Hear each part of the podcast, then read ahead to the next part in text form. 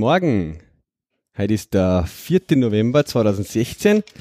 Äh, wir haben heute die Episode Nummer 103. Morgen. 103 vom Donau-Tech Radio.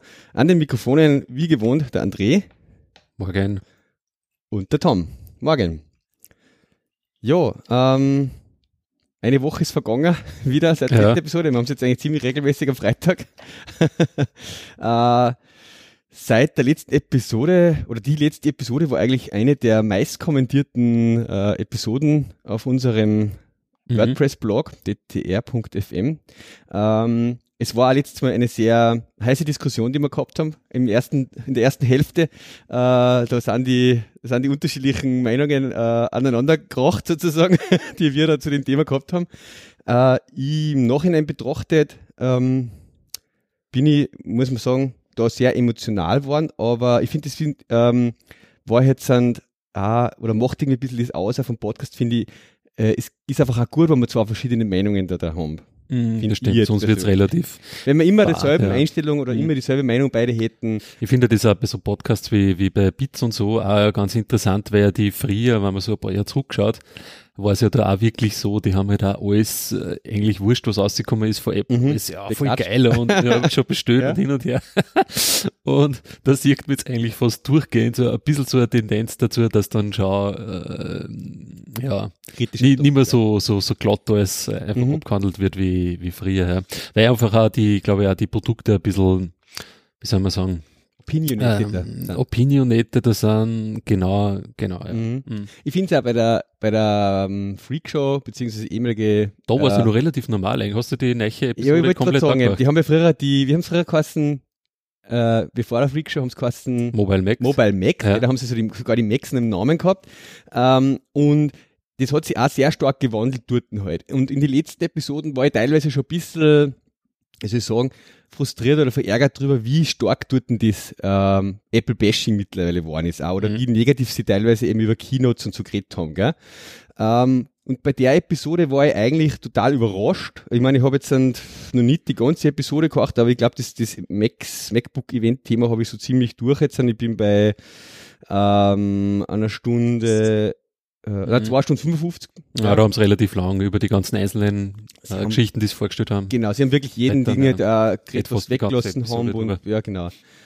Und da war ich eigentlich sehr überrascht, weil ich mir da viel mehr ähm, Aufregung erwartet habe, weil der Brittler im Vorhinein schon immer geredet hat, so quasi die Escape-Tasten, das geht ja überhaupt mm. nicht so quasi ohne der. Mm. Und auch nach dem Mac-Event hat er kurz einmal äh, in Twitter einfach nur einen Scheißhaufen gepostet sozusagen. Und Kotz hat er geschrieben. Oder Kotz, genau. genau, Kotz. Aber das erklärt er dann auch, ich weiß nicht, ob es da bei der Stelle schon was nicht, noch nicht ne? Da sagt er, das hat sich eigentlich aus, auf das bezogen, ähm, dass sie halt quasi nur auf diese MacBooks halt Ach eingegangen so, ja. sind. Äh, er hätte sich halt auch gerne, er, er arbeitet selbst auf dem, auf dem Mac Pro, auf einem mhm. alten. Mhm. Der hat halt dieses MacBook Air eigentlich halt nur so, wenn er eben auf Reisen ist und bla bla bla. Ja. ja. Ähm, und aber das eben da beim, gerade beim Apple Mini und bei dem aktuellen Mac Pro und eigentlich auch bei den iMacs, obwohl die mit dem 5K-Monitor eh nur relativ neu sind. Da gibt es noch einen relativ neichen iMac, sagen wir mal so. Ähm, aber dass da nichts vorgestellt haben, das hat er da irgendwie zu diesen äh, Tweet bewegt, hat er dann irgendwann einmal erklärt. Okay, genau. Da so weit bin ich noch nicht, ja. Mhm. Genau. War ganz, ja, ja. Ich meine, im Endeffekt, was halt bei denen so unterm Strich dann, glaube ich, so ein bisschen als Kritik also richtig aufgeregt über irgendwas haben sie sich nicht, der, der Brittler fährt über die, die Escape-Taste und so. Aber ähm, was halt schon ein bisschen so generelles Grundfeedback, glaube ich, kommen ist, ist halt dieses Pricing-Modell, weil es doch jetzt schon relativ teuer wird. Also wenn du zum Beispiel die vier USB-C-Port äh, magst, die du höchstwahrscheinlich vielleicht sogar magst, ja. Mhm. ähm, da wird schon, wird schon relativ ja. teuer. Du musst mhm. auf 16 Gigabyte äh, upgraden, wenn du jetzt bei den 13 Zoll Modelle halt bist. Gibt's äh, RAM, ne? Gibt's bei den 13 Zoll AI4 Boards? Also ich glaube, das beste, das, nein, das beste 13 Zoll Modell, das hat glaube ich nur diese vier Boards. Und also wirklich, ich glaube nur durch das, was ohne Touchbar ist, hat keine vier Boards. Nur das so, hat zwei. Ähm, nur das mit der normalen Tastatur ja. sozusagen. Ich glaube, das hat zwei und die anderen 13er, die, die Touchbar haben, haben vier halt. Ja. Schauen wir mal da. Also beide Geräte, die die Touchbar haben sozusagen, beide Varianten haben, glaube ich, die vier Ports, soweit ich. Aber ja, okay. Genau, ja, stimmt. Mhm. Vier Thunderbird, genau. Die mit der Touchbar, ja, genau. Mhm. Also, wenn du, man, man halt ein bisschen auf 5, 12, also bei mir war es so, ich würde auf ein halbes Terabyte mehr brauche ich eigentlich nicht. Naja, vielleicht der Terabyte wahrscheinlich, da wird es dann wirklich teuer. Aber sagen wir mal, ein halbes Terabyte und so 16 Giga oder so beim 13 Zoll Modell, dann bist du auf 2.500 Euro, Ja, ja. kannst du sagen. Mhm. Das ist, ja. Ich meine, ich habe für aber- Gerät da 3200 oder sowas zahlt, brutto, also Mhm. 2,7. Ich meine, ich habe es acht in der, dieser Facebook-Diskussion oder Dings, äh, mit dem Pascal habe ich da ein bisschen geschrieben, ähm, auch gesagt, ich meine, ich habe den 13 Zoller, beziehungsweise habe ich das davor auch schon mal gemacht, weiß ich gar nicht. Aber es gibt ja im, in der, auf apple.at gibt es in diesem Store, den sie da haben auf der Webseite, auch diese gebraucht genau, die refurbished ja. Geräte. Und da habe ich zum Beispiel den 13 Zoller, das ist eigentlich das rechts unten 13 Zoll Modell mit 16 Gig und halbes Terabyte und 6, bla bla bla. Ähm, und i7 irgendwas Prozessor. Ähm, habe ich da, glaube ich, um 500, 600 Euro wirklich billiger gekriegt. Ne? Und Mhm. das ist wie ein Neugerät, hast ganz normal Garantie Ja. über ein Neugerät. Also auf das kann man schon auch noch warten. Was halt jetzt ein bisschen komisch ist, ist halt wirklich, dass die, was ich halt schade finde, ja, ich meine, wenn du jetzt eine Firma oder so hast, sagt man vielleicht sogar, okay, dann zahl die zweieinhalbtausend Euro oder von mir aus die 3000 Euro, ne? aber es ist schon, diese Einstiegshürde ist relativ, doch relativ hoch, weil die MacBooks, Ja. die kosten glaube ich 1,4 fangen die an. Dann gibt's nicht mehr das 13er MacBook Air, das ist aber wirklich schon dann das einzige ohne Retina und das wird schon ziemlich alt jetzt, schon langsam. Und dann, ja genau, dann bist du eigentlich eh schon bei den Mac- MacBooks und da fährst du ja dann ab 1,7 für das äh, MacBook Pro Escape Modell, so wie es der Genau. Dings genannt hat. äh, der, ja, bitte, von äh, ATP. Der Armen. Der Arment, Mhm. genau. Mhm. Äh, ja. Ja, ich meine, äh, Das ist ein bisschen komisch, weil, weil diese was 12 ich kundig Zoll bei, bei dem, bei dem Refurbished, was du am ja. Pascal empfohlen hast, habe ich dann ja auch reingeschaut und das ist Mhm. total echt so, wie er geschrieben hat, aktuell ist da fast kein Preisunterschied, das verstehe ich nicht ganz. Ja, das ist komisch. Ja. Also Teilweise haben sie da drin, da sparst du, weiß ich nicht, 100 Euro oder Ja. irgendwie so. maximal oder Teilweise waren auch wirklich gute Angebote drin. Ja. Ich mein, Also aktuell es ist kann, es fast, kann, fast wurscht, ob du den es kann auch sein, was den- die, dass das auslaufen lassen. Keine Ahnung. ja. Also früher war das schon wieder damals mit dem 13 Zoll, äh, ich wollte unbedingt der 13 Zoller halt haben, Ja. geschaut habe, waren schon ein paar gute Angebote eigentlich drin. Ja. Ich meine, generell gibt es ja einen riesen Diskussionspunkt sozusagen über, und das können wir vielleicht nochmal reden, wie, wie wir das sehen, äh, über dieses Ding, was ist eigentlich oder was heißt das Pro? Das Pro, Ja. an, was das man? Mhm. Weil viele Leute sagen halt einfach oder haben Definitionen von was Pro bedeutet und so weiter. Da können wir vielleicht nochmal drüber reden. Ähm, generell ähm, jetzt aus, aus einer Sicht sozusagen, wo ich mir denke, wo diese Geräte halt viel gekauft werden. Natürlich gibt's viel in, jetzt in deiner Situation Freelancer oder äh, Leute, die sich das halt sozusagen selber quasi, du bist zwar Unternehmer, Selbstständiger, so, du kaufst das aus deiner eigenen Tasche quasi, aber viele MacBook Pros, 15, 15 Zoller, das ist also das klassische Workhorse, was man jetzt so also hat, halt, Mhm. werden auch in Firmen oder von Firmen für eine Mitarbeiter gekauft Ja. für eben iOS-Entwicklung zum Beispiel, sage ich mal. Mhm. Ja? Oder auch in andere Bereiche, aber natürlich in iOS-Entwicklung kommst du am Mac ja eh nicht um. Und äh, die werden auch nach wie vor diese Pro 15 Zoll Geräte kaufen oder 13 Zoller für einen Mitarbeiter. Da spielt das überhaupt keine Rolle, ja, ob das Ding 500 Euro mehr oder weniger kostet. Sage ich jetzt auch aus meiner Sicht, weil ich kaufe es auch für meine Mitarbeiter. Ja? Mhm. Äh, weil der Mitarbeiter kostet mir sowieso im Monat viel mehr, als wie das Gerät kostet. Ja. Kaufe ich halt einen Monatslohn quasi das Gerät, das hat er dann drei Jahre Mhm. oder vier, da ist mir das wurscht. Kommt halt jetzt wieder drauf aus, welche Branche, 3000 Euro. welche Branche, wie viele Mitarbeiter und so. Ja, bla, aber ich sage mal, Mhm. da wo so die MacBook Pros gekauft werden jetzt in hunderten Stückzahlen quasi in die Firmen, Mhm. ja, da ist das egal. Ja. Ja, da kostet jetzt ein bisschen mehr, okay, ja, aber das tut einen Einzelnen oder den, den, den Home-User, der sich vielleicht so ein Gerät auch mal kaufen will, den tut das weh, dass das so teuer geworden ist.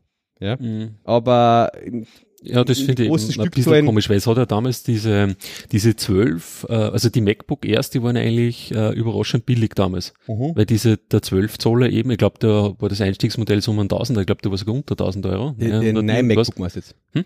Nein, das MacBook Air, das da 12 gibt's ja nur Zoller. 13 oder 11. Oder 11 Zoll, ja. Ja.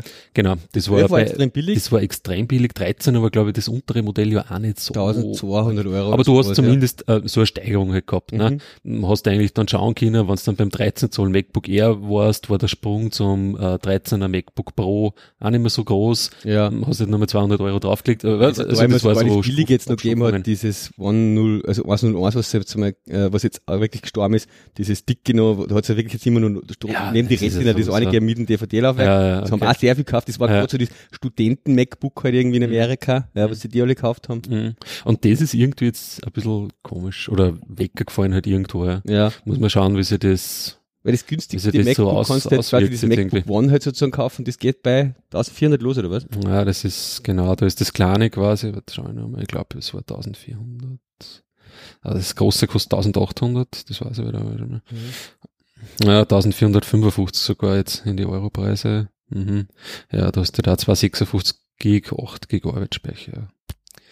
Und halt diesen einen Port, aber auf das kommen wir dann nachher noch, wenn wir über USB-C reden. Ja, genau. ich hätte noch, also ein paar Punkte Aber ja. in der Liste, das Mhm. Follow-up sozusagen zum letzten Mal. Wie viel, jetzt muss ich noch mal schnell schauen, dieses R, das R, wie, wie haben sie das jetzt drin? Na, das ist halt, das kannst du eigentlich auch schon fast kaum mehr empfehlen, als, Nein. ah, da gibt's eh zwei. Aha, okay, es gibt nur quasi eins um 1100, dann ist das quasi das Bill, nice, okay. Aber das billigste Einstiegsmodell war jetzt quasi das um 1105 Euro. So geil, aber- MacBook Air. MacBook Air 13 Zoll mit 128 äh, Gigabyte, Mhm. auch wieder 8 Gigabyte Arbeitsspeicher, 1,6 irgendwas Prozessor und 1355 Euro für das nächsthöhere MacBook Air Modell. Und dann gibt's ja mit 1400, was ich gesagt, 55 wieder, wenn man 100 da drauf, dann quasi kriegst du quasi schon das neiche Ja. ähm, MacBook. Ja. Hm, Mhm. Okay. Ja, ähm, ein paar Sachen sind mir erst dann im Nachhinein irgendwie sozusagen klar geworden oder haben wir dann erst herausgefunden, warum das so und so ist. Ähm, was wir beim letzten Mal noch nicht so gewusst haben. Das ist einerseits die Sache mit der Limitierung mit den 16 Gigabyte.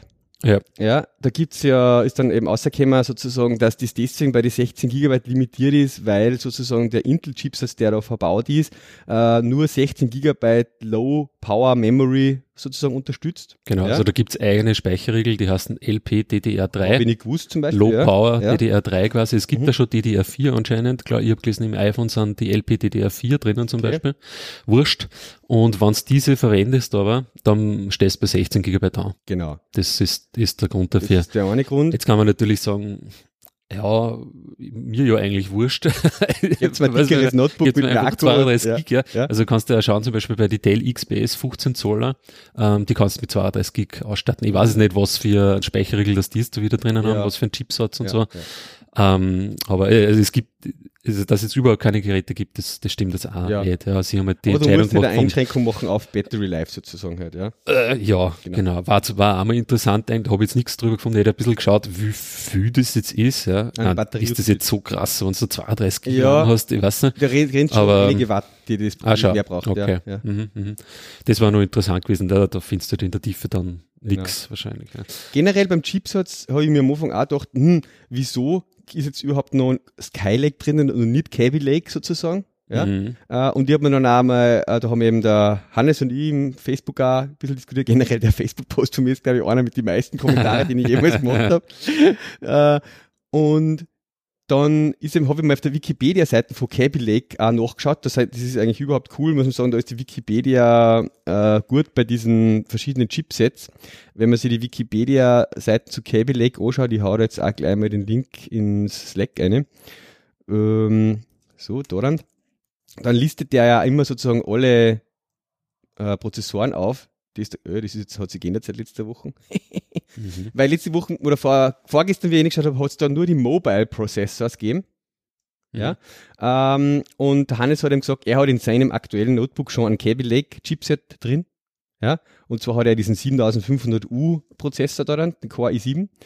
Aber alle, was da drinnen gelistet sind, diesen, diese Mobile Processors, Mhm. sind sozusagen nur Dual Core. Mhm. Ja. Und eben solche speziellen Mobile mit, ähm, ja, die was halt nur f- ja, 15 Watt circa äh, brauchen, sozusagen maximal Im Kaby Lake jetzt. im Kaby Lake, ja. Mhm. Und äh, das sind nicht die, die, diese CPUs, die zum Beispiel eben Apple verwendet für das MacBook. Ja, also wirklich so Power-Saving Mobile CPUs. Mhm. Und die, die es in die Pros verbauen, sind halt wirkliche eigentliche Desktop-Prozessoren, Quad-Core. Ja. Und von denen In die gibt's 15 Zoller. Bitte? In die 15 Zoller. in die MacBook Pro 15 Zoll, ja. Ja. Mhm. Und da sind 15 Zöller und von Kaby Lake gibt's einfach die noch nicht. Mhm. Die sind noch nicht am Markt. Die kämen erst Jänner, Februar, sagt halt Intel vielleicht, ja, kämen sie da. Aber eben, die könnte man einfach jetzt, die gibt's einfach noch nicht zum Kaufen. Okay. Deswegen ist Ja, das ist sehr, Lake sehr MacBook interessant von den Prozessoren beim, beim MacBook Pro 13 Zoll. Da gibt's quasi auch nochmal einen Unterschied von den Prozessoren her. Äh, und zwar haben die, wo haben das gelesen? Ah, Habe ich den Link nicht?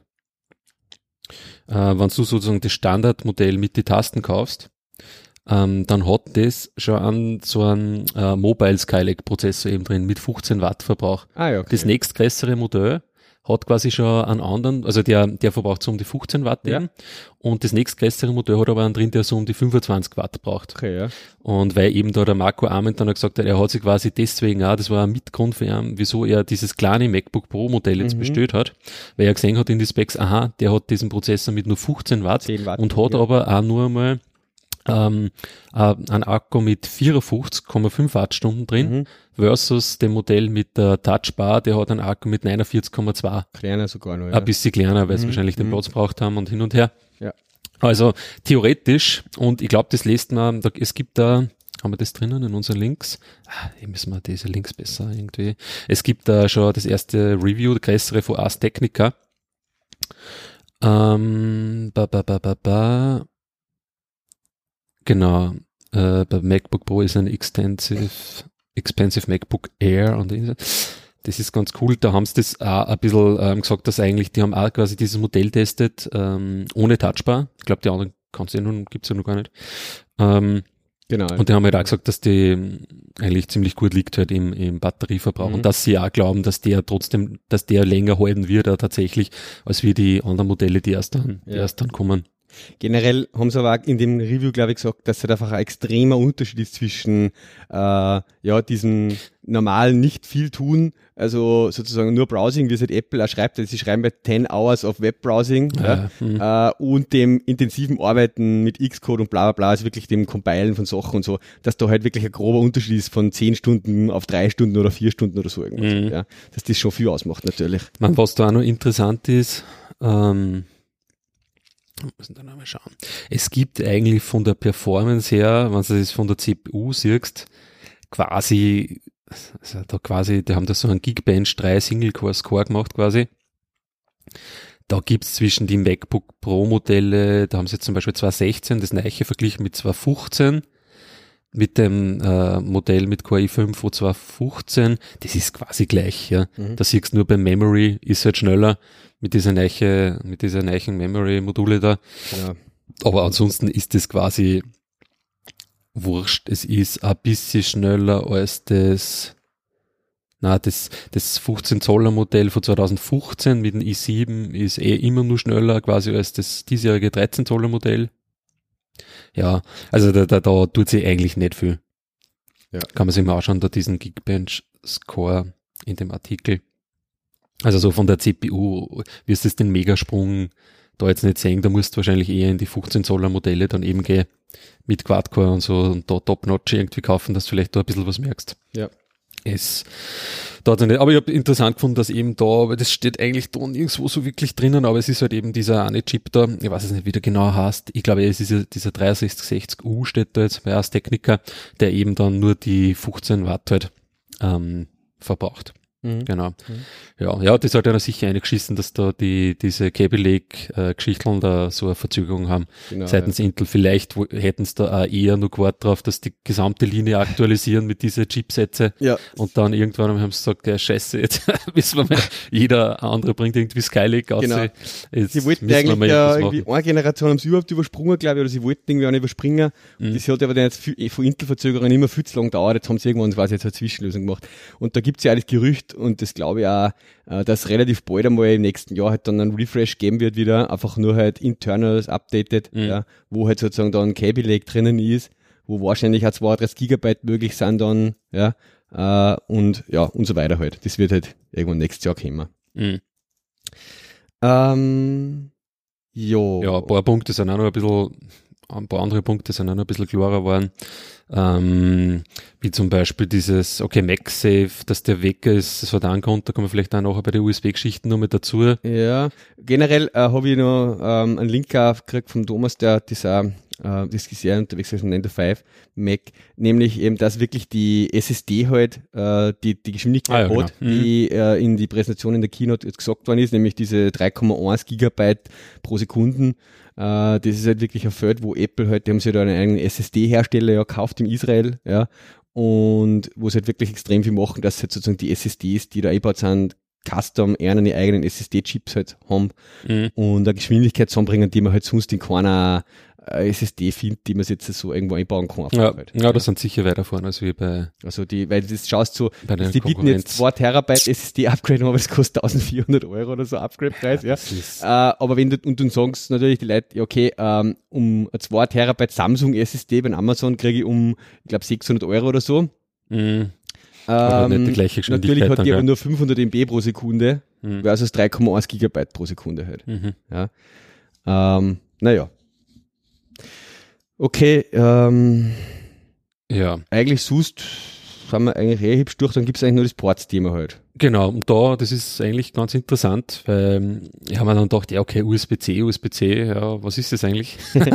weil, was ich nicht so mal wissen, äh, man früher zur FH-Zeit haben wir so über so Hardware-Geschichten dann doch nur mehr kümmert, ja. Mhm. Ähm, aber das ist anscheinend irgendwie so im Jahr 2000, weiß ich nicht, 4, 5, 6, 7 oder so bei mir stehen geblieben, ja. Weil ich habe gerade noch mitgekriegt, so USB 3 und so, ja. ja, okay, ein bisschen schneller und bla bla bla. Aber dann eigentlich, wie das Ganze jetzt zusammenspült, ja, mhm. ähm, haben wir gedacht, okay, das muss ich mir wieder mal ein bisschen, bisschen ähm, einlesen, weil es ja dann doch eigentlich gar nicht mehr so ähm, einfach überschaubar ist, das ganze Thema. Hast du, da ist der eine Artikel als Starteinstieg einmal nicht so schlecht, dieser Total Nightmare genau. Äh, USB. -C. Eigentlich auf den bin ich ja ein bisschen dann. Ja. Ähm, warte mal, jetzt gehen wir da eine. Ah, hast du schon postet, okay.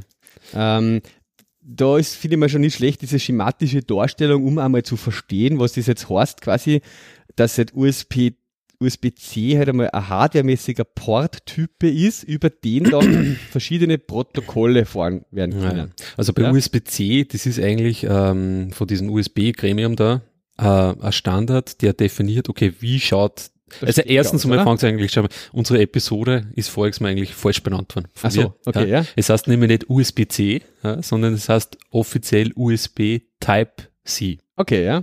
Es gibt, es hat ja früher, also die USB-Stecker, ja, ähm, die wir so kennen, die sind die aufgewachsen sind. oder? Das sind die Type A-Stecker, ja, das sind die normalen. Es gibt die Type B, das sind diese komischen, die teilweise, ähm, zum Beispiel der ScanSnap-Scanner hat ah, hinten, so die sind diese quadratischen. quadratischen. So. Mhm. Ah, genau, die sind die B. Das sind Type B. Warum? Stecker. Die haben aber eher so auf der Peripherieseite normal. Gell? Genau, das war eher so auf der Peripherie. Ja. Du hast dann, glaube ich, nur ein paar andere Pins und so. Ja. Aha, okay. Ähm, genau. Und dann im Laufe der Zeit also angefangen hat es irgendwie mit USB 1 und so, ja, das war glaube ich, warte mal, irgendwo aufgeschrieben, ich glaube, das war um die 2000er, oder nein, 1996, sowas haben sie, mhm. ähm, haben sie es dann nochmal eingeführt, quasi so als, als äh, Anschlussmöglichkeit für Peripheriegeräte, als standardisierte und äh, eben mit dieser Type E-Stecker und so weiter. Ja. Und 2003 ähm, und eigentlich muss man sagen, zu Beginn bei USB 1 war das eigentlich relativ äh, langsam, der Spaß. Ja. Also es war unter AMB, mhm. Datentransferrate, die du quasi gehabt hast. Äh, es hat dann auch nur ähm, USB 1 nur Full Speed geben. Also damals würde ich schon sagen, ja. diese ABC sind quasi die hardwaremäßigen Das sind eigentlich die Stecker. Und die 1, 2, 3 und so weiter, USB, sind sozusagen schon Protokoll Genau, da, genau, da unterscheidet man nämlich dann bei USB-C wieder mal. Das war vorher eigentlich nicht getrennt, diese also? Unterscheidung. Okay. Na, weil er hat schon über USB-A hat verschiedene Protokolle fahren können, USB 2, ja, im Nachhinein USB 3 immer, so, ja, im Nachhinein genau, weil die eigentlich ja immer so als, als, als Credo gehabt haben, dass immer rückwärtskompatibel sein so, müssen quasi. Okay. Genau. Aber genau, das sind diese Steckertypen und bei diesen Steckertypen siehst du dann auch in der Spezifikation, also da, da ist es nicht nur der Stecker drin, sondern natürlich auch dann, okay, welche Pins und so gibt's. Mhm. Ja. Und, genau, und welche Pins sind halt ungefähr mal für was. Da gibt's dann bei USB-C gerade so eben fixe Vorbelegungen. aber es gibt halt auch freie Vorbelegungen. Aber egal, Okay, ja. kann man also genau. Ja, genau, und dann ist es halt USB, bla, bla, weiterentwickelt worden. Ich glaube, so das meiste, was eh jeder kennt, ist USB 2, US, USB 2 und dann in den letzten Jahren so ab 2.8 oder so haben sie USB 3 ausgebracht. Mhm. Ähm, so von den Datentransferraten ist ganz interessant, weil das eigentlich ziemlich aufgeschossen ist. Wie gesagt, es hat Low Speed gegeben. Ganz am Anfang, das war irgendwas. dann Full Speed war AMB. High Speed, das war dann USB 2.0, hat auch noch High Speed Kassen. So, okay. Da hast 40 MB pro Sekunde gehabt. Ja. Ähm, theoretische Geschwindigkeit, ich glaube in der Praxis, ich habe mal ein bisschen so nachgeschaut in so Foren und so, da gibt's Leute, die sagen, sie sind nie über 30 MB pro Sekunde eigentlich drüber gekommen. Ähm, dann, Aber der USB 2.0 Standard hat er dann eigentlich eben dieses 480 im, also Megabit pro Second sozusagen äh, als die Geschwindigkeitsding gehabt hat. ja, Im genau. Vergleich zu Da die muss- Firewire, die das ist eigentlich auch 400. ganz interessant, das mit diesem Megabit oder Gigabit per Second, da muss man auch ein bisschen aufpassen. Ähm, das ist nämlich sehr oft nicht nur die reine Datenrate, Ja. weil ähm, die sehr oft, ich glaube, das ist aus, äh, hat elektrotechnische Gründe, ähm, haben die quasi in dem Signal, benutzen die das Signal zu 20 Prozent zum Beispiel, je nach Codierung, auch damit äh, sie quasi, wie soll man das sagen, ähm, wie nennt man das? Nicht jetzt Äh, als, als, als Checksumme oder sowas? Oder Ja, also in der Richtung so als Checksumme Schon, halt, ja, genau. Das hat einen eigenen Namen. Da gibt's diesen, warte mal, Wikipedia nachschauen, es gibt Ja, zum Beispiel den, überall 8, sehr gut aus den 8B, 10B Code, Mhm. ja, wo du sozusagen 10 Bit hast und wo diese 10 Bit verwendest nur 8 Bit ähm, als Datenbit Okay. Und genau. Haben wir auch gleich mal den Link gerne in die Shownotes, ja.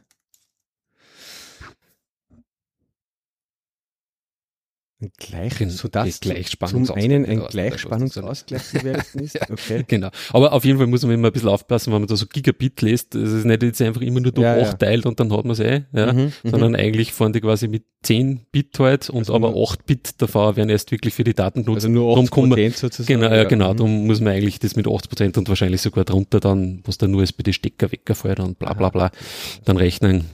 Ich habe jetzt einmal da diese Datenraten, glaube ich, wo ich die gelesen, eh im Wikipedia halt drinnen. Mhm. Ja, genau. Also USB 2, 40 Bit, vi- 40 Megabyte so pro Sekunde. Ähm, was du eigentlich dann ja auch schon gehabt hast, ähm, so ziemlich vor Anfang an, war ja natürlich auch die Möglichkeit, dass du ähm, Geräte, die per USB-C an dem USB, äh, per, die per USB an dem USB-Controller dran sind, auch mit Strom versorgen hast können. Von Anfang an? Eigentlich so, von okay, Anfang ja, an, mhm. genau. Auch da hat es quasi immer wieder so ein bisschen so eine Steigerung gegeben. Ja. Jetzt angefangen haben so mit einer maximalen Stromstärke von 100 äh, Milliampere. Das heißt, du bist auf 0,5 Watt quasi gekommen. Bei, bei 5 Volt. Mhm. Und das hat sich dann auch so gesteigert. Und bei USB 2 zum Beispiel hast du 2,5 Watt maximale Leistung ausgebracht. Aber die, diese Leistung war halt natürlich auch zwängend, dass du jetzt irgendwie da, weiß ich nicht, einen Drucker ausschließt oder irgendwie so. Und der, und der halt quasi über USB Ja, ja. Äh, Strom versorgt wird. Also das ist eigentlich nicht gegangen. Das war halt für Tastaturen, Mäuse Ja, und ja. lauter so Zeug halt. Mhm, mhm. Genau. Aber bei USB-C kann man ja jetzt wirklich viel Strom drüber fahren. Genau, ja, genau. Weil da man jetzt sozusagen die Geräte wirklich lohnen darüber. Sie nutzen das ja auch äh, jetzt wirklich auch zum MacBook lohnen. Du hast ja jetzt dann ja beim MacBook an so ein Lode ähm, sozusagen Mhm. ähm, ein Netzteil dabei, Mhm. das einen USB-Ausgang hat. Mhm. Ja, und dann im USB hast du dann USB-A to USB-C Mhm. und mit dem kannst du dann dein MacBook, lohnst im Prinzip dein MacBook. Mhm. Genau. Und du kannst das gleiche Netzteil jetzt auch dann hernehmen, um sozusagen äh, dann via USB-A to Lightning Kabel dein iPhone oder iPad zu laden. Ja. Nur mit viel mehr ähm, Ampere halt sozusagen, als wie du das mit den normalen iPhone-Ladegeräten halt machst. Genau. Also lohnt es damit auch diese Geräte dann viel schneller. Ja, Genau. Ja. Äh, Was man bei dem USB-C vielleicht noch dazu sagen soll, da wird es nämlich dann komplizierter eigentlich mit den Standards. Es hat eben dann USB 3 noch gegeben. Mhm. Da haben wir eben diese 300 Megabyte ungefähr Datentransferrate gehabt. So. Und bei USB 3 gibt's jetzt quasi, ähm, haben sie nur mal so eine Revision gemacht von USB Ja, 3, die heißt also. Gen 1. Okay. Ja. Und es gibt dann nur mehr eine zweite Revision, die heißt Gen 2. Okay. Bei der Gen 1 hat man dann gesagt, ja, okay, das ist eine coole Revision. Wir, wir sagen jetzt, dass Gen 1 eigentlich in Wirklichkeit USB 3.0 ist. Okay, ja. ja. ja. Also wenn man jetzt sagt USB 3.0, kannst du es eigentlich mit diesem Gen 1 Begriff, den man teilweise nicht mehr liest, mhm. ähm, ex equo quasi verwenden. Bei Gen 2 aber ist so, dass nur mehr gewaltige Steigerung halt der Datentransferrate gegeben hat, nämlich von ja. 5 Gigabit auf diese 10 äh, Gigabit äh, pro Sekunden. Ähm, genau, wird halt dann eben auch USB 3, ist es dann USB 3.1 eigentlich? Ja, eigentlich schon. Genannt, genau. Genau. Ist eigentlich USB 3.1 dann, ja. Wird auch noch genannt Super Speed Plus. Genau. Und eben in dieser, ähm, im Rahmen auch von dieser USB 3.1 Spezifikation, ich, also ich glaube, es ist nicht enthalten von, in dieser 3.1 Spezifikation, aber es spielt irgendwer mit, ähm, gibt es ja nur dieses eben, was du gerade gesagt hast, dieses USB PD, ähm, was quasi USB Power Delivery ist. Okay, ja. Da haben die quasi eben für genau diesen Zweck bis zu 100 du, Watt kostet eigentlich Genau, schicken. genau. Da kannst Geräte bis zu 100 Watt quasi mit bis zu 100 Watt an, an, an Strom versorgen. Mhm. Ja. Ähm, das heißt, du kannst im Endeffekt, genau, maximal halt 5 Ampere mit 20 Volt drüber jagen. Mhm. 20 mal 5 ja. bis dann bei die 100, bei die, bei die 100 Watt. Ähm, die Ladegeräte, was du jetzt ja dabei hast, die haben so 85 Watt so zum Beispiel. Diese MacBook Pro Ladegeräte, genau, die haben 85 Watt und die werden im Endeffekt, das sind Die, was USB, beim kleinen, beim MacBook dabei sind, 65 oder so, oder 45 sogar nur irgendwie so. Beim MacBook? Ja. Ja, mhm. genau, genau. Ich meine, dieser USB. Bei dem USB ist ja auch schon ein kleiner dabei, Standard. Quasi, gell? Hm? Bei dem 13 Zöller Retina ist auch schon ein kleineres dabei als wie das dann, oder? Ja, genau. Da war schon auch ein kleines mm, dabei. Nein, ich glaube, da war nur Da gibt es auch schon Unterschiede irgendwie. Ich, ich, ich habe da schon so viel, genau, so viele Anschlüsse. Aber wurscht, aber dieser BT-Standard, der bezieht sich jetzt nicht wirklich auf jetzt irgendwie eine bestimmte Version. Ja. Also mhm. du kannst äh, zum Beispiel die zwei, das USB 2.0 und USB 3.0 mit einer erhöhten Stromstärke äh, erfahren über diese, ja. über diesen Standard. Mhm. Also bezieht sich jetzt nicht nur auf die Neichen, auf dieses USB 3.1, weil das sehr oft eigentlich mit USB 3.1 in Verbindung gebracht wird. Okay. Um, ähm, das steht da wirklich, da gibt es einen Link, warte mal, den habe ich in die Show Notes, direkt von diesem USB-Konsortium ähm, da. Wo ist er, wo ist er, wo ist er?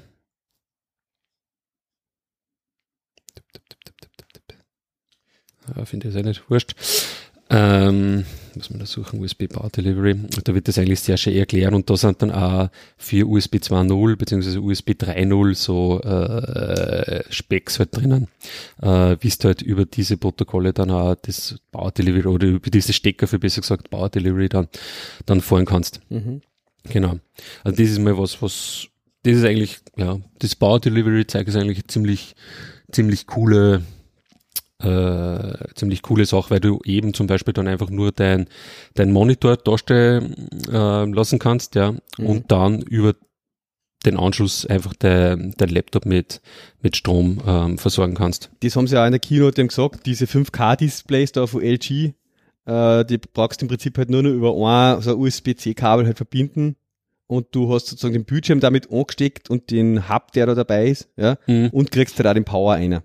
Genau. Ja, also diese ganzen USB-C-Stecker cool. unterstützen eigentlich dieses Power Delivery. Power und es Delivery gibt da schon ein paar so, habe ich gesehen, äh, Belkin und was weiß ich, ein paar so, so äh, Art Docking Stations oder halt so kleine Hubs, ja, mhm. die du jetzt dann kaufen kannst, mhm. wo auch halt einfach ein USB-C-Kabel von dem Hub zum MacBook Pro geht, mhm. ja, und äh, hinter dem Hub steckst halt dann den Power Adapter halt, so der Ladegerät halt an, mhm. ja, und was ich, HDMI, Ethernet, USB-A und alles so Zeug ja. halt und ein paar USB-C-Ausgänge noch und du kriegst dann halt über das eine Kabel sozusagen sowohl die Daten halt und die ganzen Anschlüsse aus deinem Mac aussehen und den Strom halt einer. Genau. Ja. Bei diesen USB-Delivery kann man auch noch dazu sagen, also da kann man sagen, ja, okay, was macht man dann, wenn man jetzt zum Beispiel irgendwie USB 2.0 Geräte oder so ausschließt, ja. Mhm. Ähm, aber das haben die eigentlich, da gibt es einen eigenen Chip sozusagen dann, ähm, der äh, diese also bei der dieses Profil dann mit dem Gerät ausverhandelt, wie viel ja. Strom das es sozusagen genau. braucht. Da gibt's in der Spec, was da gibt's, das ist eigen spezifiziert, mhm. okay, mit welcher, keine Ahnung, Spannung werden die Geräte angesprochen, weil da gibt's ja quasi auch so einen Bootstrap-Mechanismus, genau. weil die sind ja vorher eben nicht eingeschaltet, ja. die müssen ja quasi eingeschaltet werden irgendwie. Und dann verhandelt der aus und ich glaube standardmäßig, wenn du an einem Power Delivery Board was ausschließt, dann fordert der maximal einmal ohne irgendeine Authentifizierung halt maximal mit die 7,5 Watt drauf, die du halt du auch bei, bei USB 3 mhm. und so weiter mhm. halt maximal haben kannst. Genau. Sobald du irgendwas Größeres brauchst, muss das quasi, gibt so ein Exchange und der schaut dann, okay, was ja. brauchst du und bla. So ein bisschen so wie es bei MagSafe äh, das auch eigentlich implementiert haben. Aha. Ja, weil es hat immer schon so was Spezielles gegeben, was da der Mac auch gemacht hat fürs iPad zum Beispiel. Wenn du das angesteckt hast, dann hat er mit dem auch eine höhere äh, ja, Wattzahl sozusagen gefahren beim, beim Lohner, hat er mehr Ampere drüber geschickt, mhm. als was die normalen USB-Geräte halt gekriegt haben zum Beispiel, weil ja. er wusste, das iPad muss ich stärker anschieben, damit es gelohnt wird. Halt, ja. Genau. Was zum Beispiel dann das iPad dazu gebracht hat, dass, wenn du es jetzt beim Windows Notebook angesteckt hast, viel langsamer gelohnt hat, ja, als wie wenn du es beim MacBook mhm. angesteckt hast halt. Mhm. Genau, also gibt es mehrere so Profile, die da halt dann definieren, okay, wie viel, wie viel Watt quasi kommen raus. Die verhandeln sich das aus und, mhm. und ja, ist eigentlich eine ziemlich, Smart ziemlich coole Sache. Ja, ist ja, glaube ich, bidirektional, also da kommt das quasi dann auch in die andere Richtung laden. Halt der Mac kann ja. natürlich dann auch Geräte aufladen und der Mac kann von Geräte aufgeladen werden. Mhm. es gibt dann auch, ist ja dann eigentlich auch krass, weil da kommt das ja dann theoretisch mehrere Geräte an dem Mac äh, draufstecken haben, die noch aufladen. Ja, über mehrere Ports. Über mehrere Ports. Ja. Das ist dann auch spezifiziert, welcher, was dann der USB-Controller quasi aussucht. Aha. weil du kannst, weil sie sagen, ich glaube in der Speck steht dann da drin, also es geht nicht, dass du quasi mehrere Stromquellen dann gleichzeitig hast. Also, ja, so, ja, ja, dann wird halt der Laptop schneller aufgeladen. Ja, Vorbei, so. ja. Steck einfach zwei. genau. Also das funktioniert nicht, das sucht irgendwie dann die Quelle aus, die halt am okay. meisten, meisten Strom liefert oder am regelmäßigsten, ja, was der Teufel. Ja, so ist das eh voll krass, was in dem USB eigentlich alles schon drinnen steckt an Technologie, gell. Weil ich denke, was bei dem zum Beispiel, bei dem Zoom, mit dem wir da aufzeichnen, habe ich das auch letztes Mal gesagt, mhm. das ist ja da ein USB-Anschluss, ja, ja, und da steckt ja da ein MacBook ein. Und wenn ich das in dem Modus jetzt vor, dann braucht sozusagen, dann kriegt der den Strom, von, also das Zoom kriegt den Strom jetzt über USB vom MacBook. Mhm. Aber äh, du kannst jetzt auch zum Beispiel, äh, was ich zum Beispiel für das Live-Video beim letzten Technologieplauscher gemacht habe, ja. das Zoom via USB an meinem iPhone anstecken. Mhm. Ja, und da sagt dann das, das iPhone, wenn es das ansteckt im normalen Modus, hey, das Gerät braucht viel Spe äh, Strom, ich kann ihm den Strom nicht liefern, so viel mhm. wie das Zoom gern haben will, damit es halt mhm. quasi, ja. Mhm. Jetzt hat aber das Zoom Batterien drinnen, dann mhm. kannst du es auch im Batteriemodus betreiben. Ja, und du schaltest im Prinzip dann einfach im Menü um daran und sagst, hey, ich bin jetzt angeschlossen über USB, aber im Battery Mode. Ah, dann okay. zieht quasi über den USB keinen Strom. Mhm. Will's nicht. Mhm. Da sagt er, verhandelt sich also quasi aus mit dem Gerät, das du ansteckst, ich mhm. brauche keinen. Ja, dann kannst du das auch beim iPhone zum Beispiel anstecken. Okay. Ja? Mhm. Äh, ist das eigentlich schon krass, was das USB da alles so im Protokoll softwaretechnisch halt alles schon kann. Ja, ja, ja. Geil. ja es ist, äh, ja, genau. Ja, das ist halt, also das, haben, das hat halt dann auch so entwickelt, gell. Äh, ja, ist ja ganz interessant, wenn du auf Wikipedia mal ausschaust, okay, wie haben, wie haben sie ja diese, ähm, quasi ja die Stecker dann entwickelt, ja, oder mhm. die, die Kabel dann eigentlich, muss man sagen ähm, weil sie halt die dann auch mit jeder äh, USB-Version, die waren zwar immer rückwärts kompatibel, aber es ist ja trotzdem immer was dazugekommen. Ja. ich habe teilweise, da haben so geile USB-Kabel von external ähm, Festplattengehäuse, also so 2,5 Zoll für so kleine Platten aus Notebooks, mhm. ja, die USB 3 haben und so, und die haben teilweise so ein Y-USB-Kabel. Mhm. mit zwei mhm. Typ A mhm. Stecker, wo du quasi dann beide ins Notebook einsteckst, okay. dass du quasi doppelten Strom kriegst, sozusagen, weil es mehr Strom braucht, die Platten mhm. zum Beispiel. Ja, also okay. das so Hacks haben sie da gemacht. Alter Vater. Ja, ja. Ja, okay, also das USB Power Delivery ist einmal eine coole Geschichte, aber mhm. was du dann bei dem USB-Zeug halt dann natürlich nur dabei hast, ist natürlich diese ganze, ähm, diese Datentransfergeschichte. Äh, was ja immer so ein bisschen so ein Problem war, das haben sie in der Freakshow erwähnt, in die Versionen, ich glaube vor 3.0 war das, mhm. ähm, dieses Polling weil da hat er quasi der, der Host-Controller, den du am Motherboard gehabt hast, immer schauen müssen, ist ein Gerät da, ist ein Gerät da, ist ein Gerät da und so. Aha, okay. Das haben sie quasi auch verbessert oder gleich generell, glaube ich, abgeschafft. Mhm. Wenn ich jetzt nicht falsch liege, mit, das war aber schon 3.0 oder irgendwie so, ja. ja. Was halt jetzt eben in Verbindung mit diesen USB-C-Stecker ähm, immer geredet wird und was jetzt eben auch bei den MacBook Pros äh, das Thema ist, ist, ist eben dieses ähm, USB 3.1 äh, Gen 2 in Wirklichkeit, mhm. wo du eben 10 Gigabit Datentransfer drüber kriegst. Ähm, ja. Ja. Und da gibt's noch Und da, genau, Mode, da wird es jetzt aber ein bisschen komplizierter, ja. ja. Ähm, weil du kannst ähm, in aber das ist, glaube ich, eigentlich vom USB-C-Spezifikation sozusagen. Mhm. Ähm, ich habe jetzt gesagt, bei diesen Stecker sind ja gewisse Dinge vorbelegt, ja. Zum Beispiel, was weiß ich, was kann für USB Power Delivery und so, was ist die Stromleitung, was sind die Adern, wo der Strom Ja. und so geht. Ähm, und andere sind frei, ja. Ja. Und du kannst natürlich über den USB-C-Stecker USB 3.1 fahren. Mhm. Ähm, ganz normal. Du kannst aber auch sagen, okay, ich benutze jetzt diesen USB-C-Stecker im Alternate Mode. Mhm. Und dann kannst du quasi, dann werden dir bestimmte Pins auf diesen Stecker einfach zur Verfügung gestellt. Ja. Und du kannst dann machen quasi damit, was du willst. Ja. Brauchst natürlich dann quasi im, im Laptop auch die passenden äh, äh, Chips dazu. Ja, du Ja. bist dann quasi außerhalb vom USB-Protokoll jetzt Ja. in dem Sinne. Ja. Ja. Du hast dann kein USB 3.1. Und das USB Sondern macht halt nur die Vermittlung anderes. halt quasi zwischen dem speziellen Steuerhetzen für Thunderbolt oder Displayport und so halt. Ja. Äh, ja. Und äh, auf der Gegenseite brauchst du natürlich auch jemanden, der das versteht. Genau, Und, genau. und dann gibt es aber auch noch verschiedene Kabel, die das können oder nicht. Äh, ja. Also scheinbar gibt es halt sozusagen USB-C-Kabel, wo halt diese Leitungen nicht drinnen sind oder wie auch immer. Ich weiß nicht, das muss ja irgendwo im Kabel dann ein Unterschied sein, oder? Dass er Mhm. sozusagen dann gewisse Protokolle darüber fahren kann oder nicht. Äh, ja, genau. Ja? Ähm, vielleicht bleiben wir vorher nur kurz bei dem Alternate Mode. Ja. Also Mhm. was kannst du denn überhaupt machen über den Ding? Das, was sie eben beim MacBook Pro jetzt machen, ist, dass sie quasi Thunderbolt über den Alternate Mode fahren. Ja, Ja, ja. Ja. Oder Weil- Displayport kannst du auch. oder Displayport oder du kannst zum Beispiel HDMI fahren. Genau, ja. Nativ Mhm. quasi. Gibt's a, gibt's eine Spezifikation von diesem HDMI-Konsortium da, wo es quasi H- H- USB-C für HDMI haben Genau. und das fährt halt über den Alternate-Mode Ja. dann drüber. Mhm. Ähm, jetzt ist, äh, und das ist halt jetzt quasi diese, diese Dings, wo so ein bisschen alles so vermischt wird, ja. Also du hast quasi USB-C, definiert den Stecker, definiert die Pins, aber eigentlich mehr auch nicht. Dann hast USB, BD, Power Delivery, was quasi diesen Stromaustausch handeln und äh, kriegst dann Strom und so definiert, was auch über den USB-C-Stecker gefahren werden kann, aber auch über USB 3.0 und USB 2 und so weiter. Und dann hast du Thunderbolt, ja. Und Thunderbolt an sich ist ja eigentlich auch nur komplett eigener, ist eigentlich komplett eigener Standard, den eigentlich Apple und Intel gemeinsam sozusagen entwickelt haben, Ja.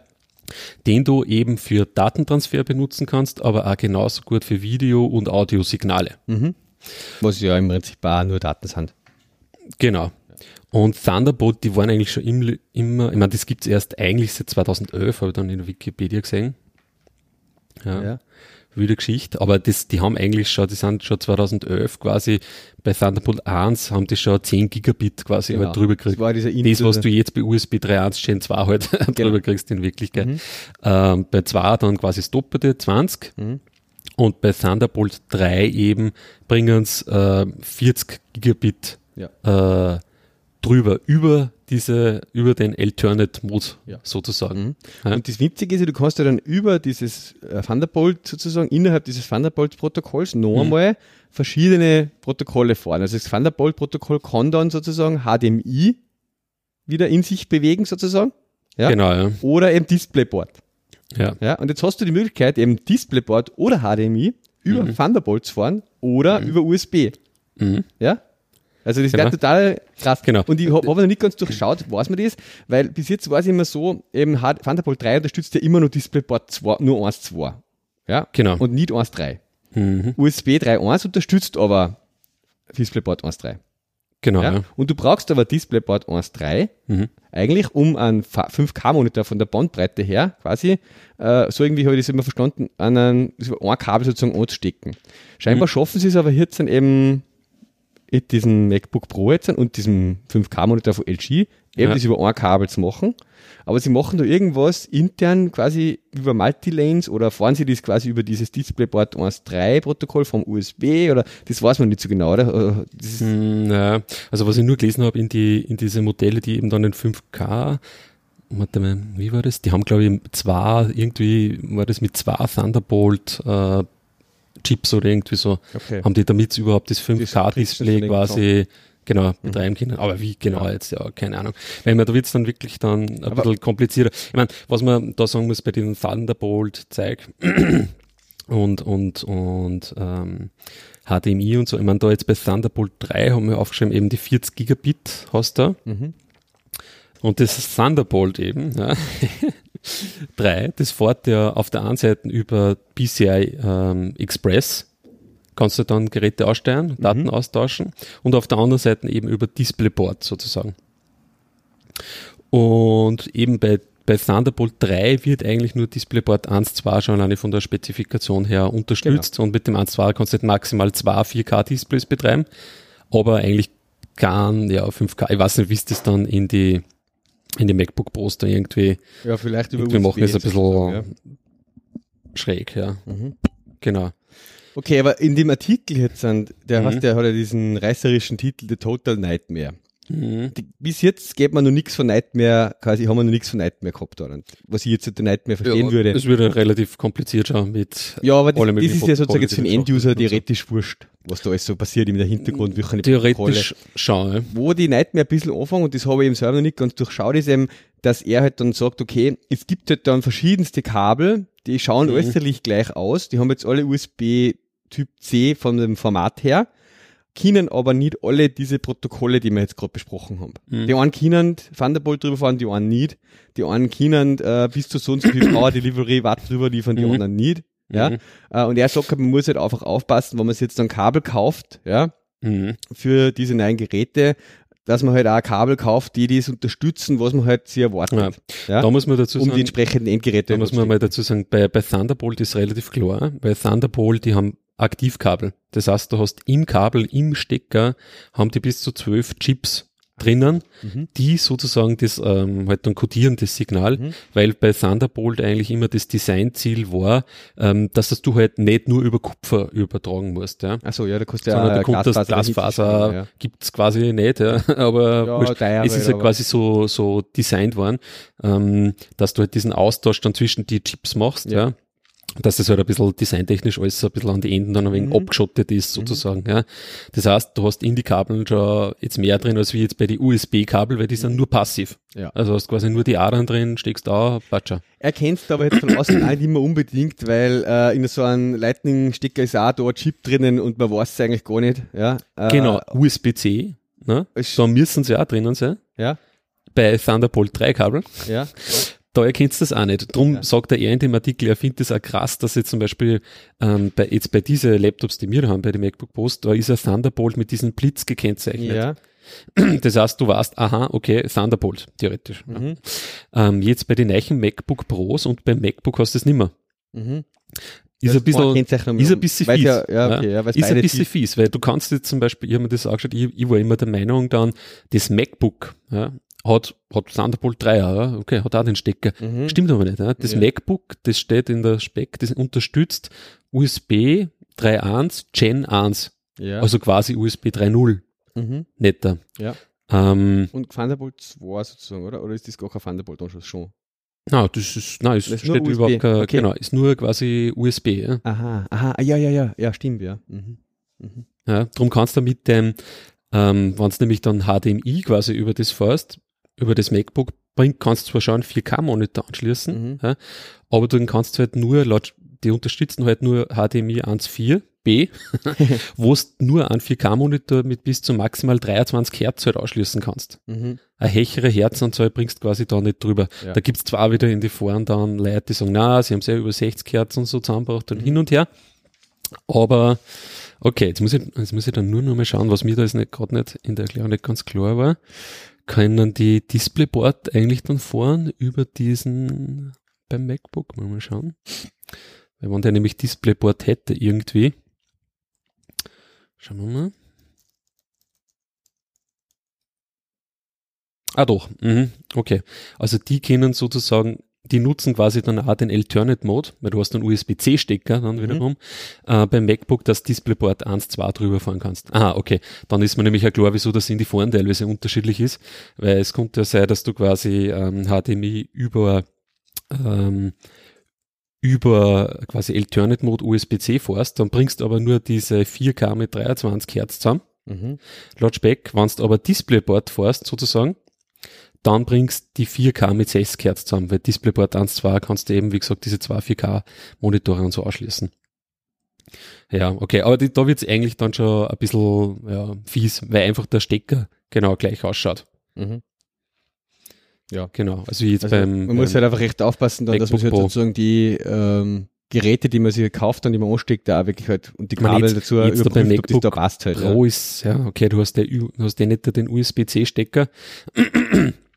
Aber klar, wenn du dann, und, und der hat auch geschrieben in den Artikel, es gibt ja dann zum Beispiel auch USB-C auf USB-C, was aber eigentlich USB-2-Kabeln sind, weißt, von die, von die Adernpaare her. also wo du eigentlich nicht einmal USB 3 hast. Mhm, mhm, genau. Ja. wo, wo dann natürlich auch der Standard quasi dann komplett äh, zurückfällt, wird, ja. runtergefahren wird auf, auf USB 2. Mhm. Ja, also da muss man ein bisschen aufpassen, welche USB-Generation und so da angegeben ist bei diese Kabel, weil schau die Kabel je USB-C Standard, äh, je USB-Standard ein bisschen anders ausschauen. Also ich glaube, das USB 3 Kabel hat zum Beispiel um 2A dann mehr wiederum als wie das USB 2 Kabel und so Geschichten. ja. Also drum kannst du zum Beispiel auch nicht mit einem USB 3 Kabel zwei USB 2 Geräte verbinden. Ja, weil die das Kabel nicht gescheit aussprechen können dann. Aber du kannst zwar USB 3 Geräte mit einem USB 2 Kabel verbinden, weil USB 3 ja dann Druck fällt auf USB 2. Weißt? ja, okay, ja. Ja, also, Also, da kannst ganz schräge Konstellationen ähm, zusammenkriegen. Genau. also eigentlich müsste die Episode jetzt USB Type-C Genau. nennen. Ja, genau. Haben wir ja fast Er, nur er hat jetzt, ja. was er als Beispiel halt gebracht hat, ist zum Beispiel HDMI. Ja? ja. Also du kannst quasi dann mit USB-C kannst HDMI übertragen über, also über nativ quasi, über den Alternate Mode Mhm. durchschicken quasi. Dann kannst äh, quasi über USB gibt's quasi auch noch mal was. Mhm. Weiß ich nicht, wie das genau dann funktioniert. Ja, kannst auch noch mal HDMI drüber schicken. Dann kannst quasi über äh, Thunderbolt statt DisplayPort HDMI verwenden. Mhm. Ja, und das war's, oder? Diese drei, drei Dinge. Oder ja. du hängst wahrscheinlich nur mit irgendeinem Adapter oder so drauf, der halt dann, keine Ahnung, das DisplayPort-Signal verwandelt in das HDMI-Signal.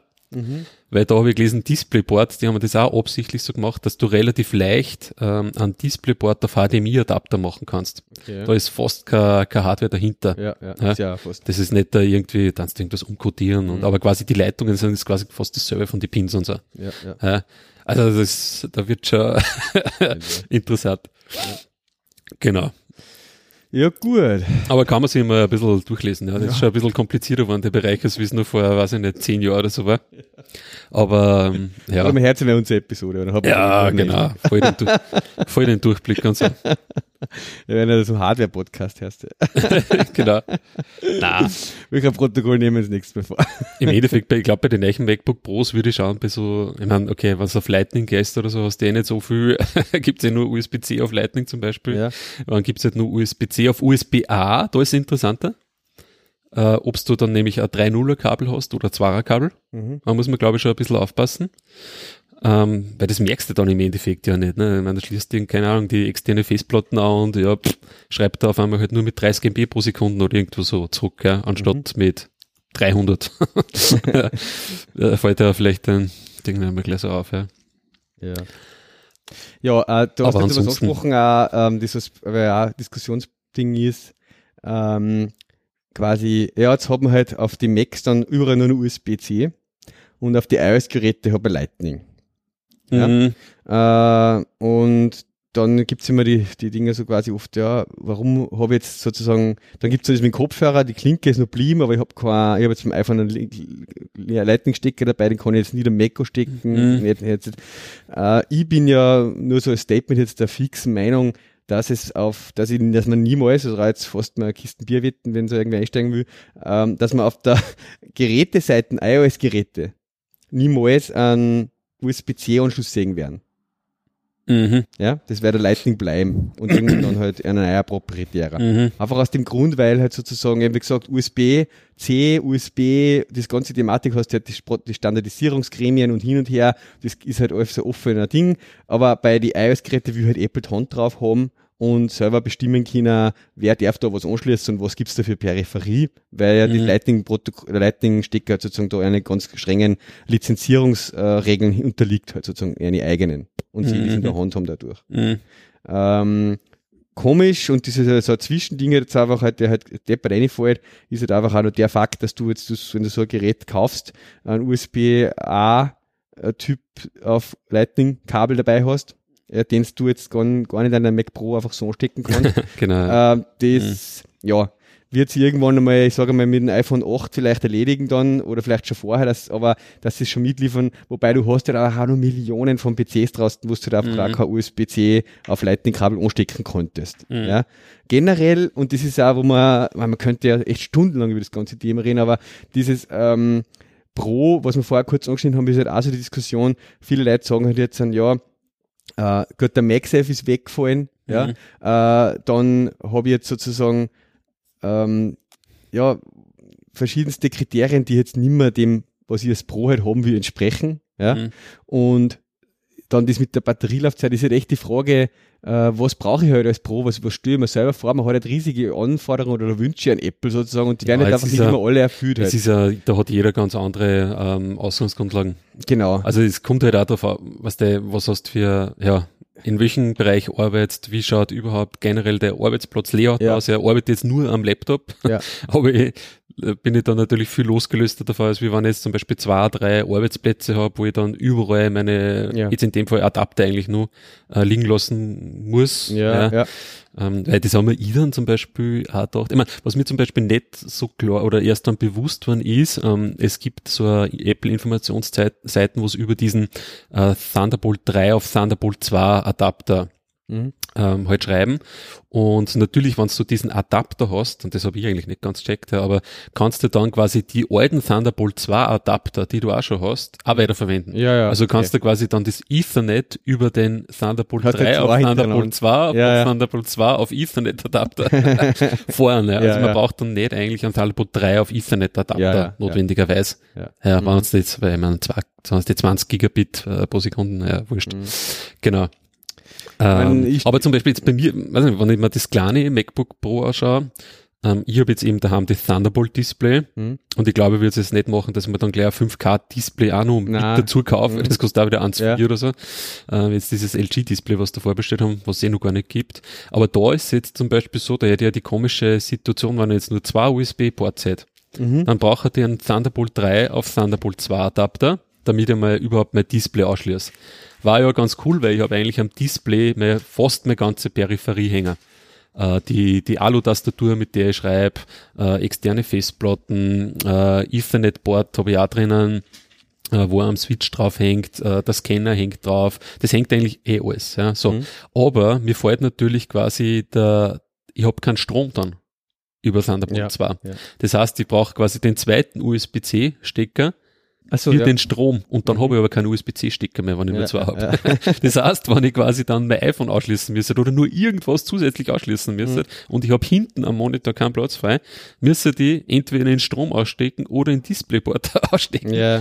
Damit ich, das ist ein wenig schräg. Also da, das Generell, muss man sich überlegen. Ja. Also wenn man diesen Thunderbolt äh, hat, ja, mhm. dann gibt's meiner Meinung nach entweder nur, man schaut, dass man irgendwo her weiß ich nicht, ob es da dockmäßig was gibt. Ich würde gerade sagen, ja. es gibt halt eben diese ganz coolen Hubs. Ich glaube, so einen würde ich mir halt zum Beispiel dann kaufen. Die kostet 30, 40 Euro oder so, so Belkin-Ding. Ja. Äh, das du halt einfach dann hinstellst, wo du einfach dann das USB-C-Kabel ansteckst und der hat halt hinter dann die ganzen Anschlüsse, die ja. du halt sonst so brauchst. Ja, sie haben sehr ja. oft das denn mit Anschlüssen eben für HDMI und so, aber ich weiß nicht, jetzt zum Beispiel, es gibt von, von Dell gibt es zum Beispiel ein Thunderbolt 3 Dock ja. Das schaut ziemlich scheiße aus. Eben, ich wollte so sagen, man muss gar nicht unbedingt Thunderbolt 3 nehmen, die sind immer so sauteuer. Es gibt ah, ja. dann wirklich gute Docks schon für USB 3.1 oder für den USB-C-Stecker halt. Ja, äh, aber kommt da dann das... Da kannst du dann hinten halt auch, ich weiß nicht genau, das... das Müsstest du ja eigentlich auch ein Displayboard fahren können, ne? Sie können, ja, ja, oder? Ja. Hm. ja das, okay. Naja, also wie gesagt, das lässt sich lösen. Da muss man ein bisschen schauen, glaube ich, ja, in diesem Zubehörmarkt, was sie da tut da oder, ziemlich viel wahrscheinlich oder dann, nicht tut. Weil für mich war da das Ideale, okay, wurscht ob jetzt über Thunderbolt 3 oder USB 3.1 Gen 2 oder so, mh, einfach ausstecken. Mhm. Und dann brauche ich aber schon nur quasi an diesem Hub oder Dock oder was auch immer quasi nur zusätzliche Steckplätze, damit mir der zweite USB-C äh, frei bleiben würde weil ich da einfach gar einmal vielleicht irgendwas ausschließen mag oder irgendwie ja. so. Dann, ja. Hm. Mhm. Dann äh, stellt sich nur eben die Thematik so quasi, wo, auch, wo ich ein bisschen Gedanken drüber gemacht habe, ähm, ja, wird es jemals sozusagen äh, eine Touchbar auf einer externen Tastatur geben? Mhm. Ja, ich glaube eher nicht. Gefühlsmäßig. Ja. Mhm. Äh, ich arbeite selber auch mit dieser externen Magic äh, Keyboard Ding. Kann ich mir irgendwie im Moment nicht vorstellen, dass es da dann eine Variante gibt, dann, wo die Touchbar drauf ist. Aus mhm. verschiedensten Gründen, sei es jetzt dann wegen dem Lag über den Bluetooth, dass das wahrscheinlich zu langsam ist, sei es äh, aus batterietechnischen Sachen, müsste das viel öfter lohnen. Ich glaube nicht, dass eine kabelgebundene Tastatur wieder machen würden. Und äh, was vielleicht das größte Kriterium ist, weil es ergonomisch einfach auch scheiße ist. Wenn ich ständig sozusagen von da oben da oben schauen muss, ja. Mhm. Beim MacBook schaue ich eh da hin, da habe ich es eigentlich fast ständig im Blickfeld. Mhm. Ja, beim das Bildschirm auf Keyboard müsste die, die, meine Augen bzw. den Kopf viel mehr bewegen, um mhm. zu sehen, was ich gerade auf der Touch passiert. Äh, ich würde mal so mich eher in Richtung so 80 Prozent, äh, nein, wird es nie geben. Mhm. So, ja. Also bei mir ist es, darum habe das haben wir als Kommentar habe ich das einmal dazu geschrieben, bei mir ist ja überall so, also ob ich jetzt daheim arbeite oder da jetzt zum Beispiel von Linz aus, ich habe da eigentlich überall das Alu, das große Alu-Keyboard ja, stehen, ja. weil mir das vom Tippen her einfach mehr taugt, weil ich da mehr Anschlag habe und so. Und von daher ist es eigentlich dann sowieso die Touchbar schon wieder gegessen, ja. ja weil, weil du dir jetzt nicht vier lernen wirst zum, zum Laptop und irgendwas ja, machen genau. wirst oder so, ja. ja. Also von daher, ja, ja mm, das mit der Touchbar, das sehe ich nicht so, auch dann natürlich auch nicht so tragisch, weil wenn du die, die externe Tastatur hast, dann habe ich noch mehr Escape und das.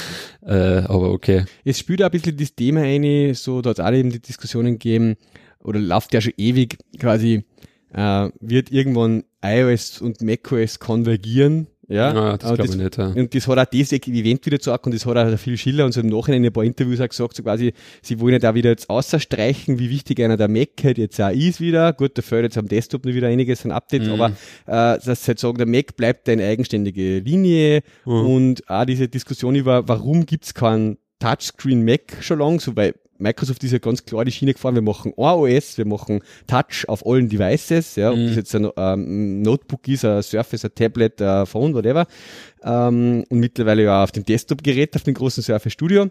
Und Apple fordert wirklich äh, fix die andere Strategie. Es wird halt kein äh, Touchscreen auf ein äh, Desktop oder so ein Mac, Notebook, mhm. Laptop geben, sondern wir machen jetzt dieses Zwischending. Teilweise ist da Touch ganz praktisch und so ein änderbarer Leist. Wir machen halt diese äh, Touchbar eine sozusagen. Ah, das mhm. sagt für mich das wieder ganz klar, äh, dass da sozusagen, dass man nicht äh, an irgendwie an das denken sollte, dass irgendwann einmal fand ich jetzt auch komisch, ein Touchscreen auf dem Notebook haben, ständig den Arm, der wird mir irgendwann weh äh, In manchen Situationen ist vielleicht ganz nett, aber ich glaube, das zahlt sich ja. nicht aus dafür. Ja. Ich wo es glaube ich ganz, ich weiß nicht, ja. Irgendwie sind da beide Ansätze nicht so, so richtig gut. Es gibt ja diese Convertible äh, Laptops eben, ja. zum Beispiel das eine Chromebook, was ich habe, da ist es so, da, ist, da kannst du auch drauf touchen, mhm. aber du kannst da die Tastatur quasi nach hinten klappen. Mhm und dann hältst du halt quasi, ja. dann schaltet sie die Tastatur auch ab, ja. Mhm. Und dann hast du hältst das halt in der Hand wie ein, ja, eh, wie ein, wie ein iPad oder Tablet halt.